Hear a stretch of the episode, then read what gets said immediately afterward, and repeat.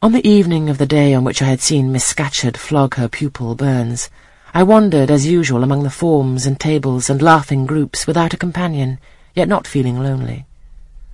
When I passed the windows, I now and then lifted a blind and looked out. It snowed fast. A drift was already forming against the lower panes.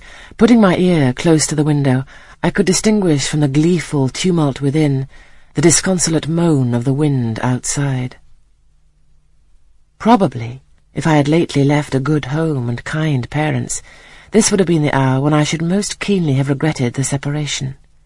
That wind would then have saddened my heart.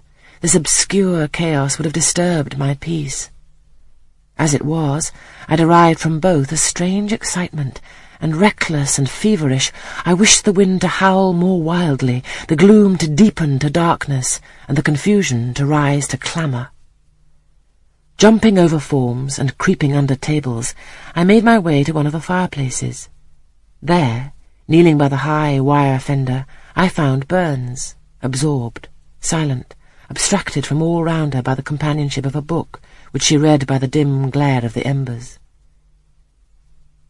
"'Is it still Rasselas?' I asked, coming behind her. "'Yes,' she said, "'and I've just finished it.' And in five minutes more she shut it up. I was glad of this. Now, thought I, I can perhaps get her to talk. I sat down by her on the floor. What is your name beside Burns? Helen. Do you come a long way from here? I come from a place farther north, quite on the borders of Scotland. Will you ever go back? I hope so, but nobody can be sure of the future. You must wish to leave Lowood. No? Why should I? I was sent to Lowood to get an education, and it would be of no use going away until I have attained that object.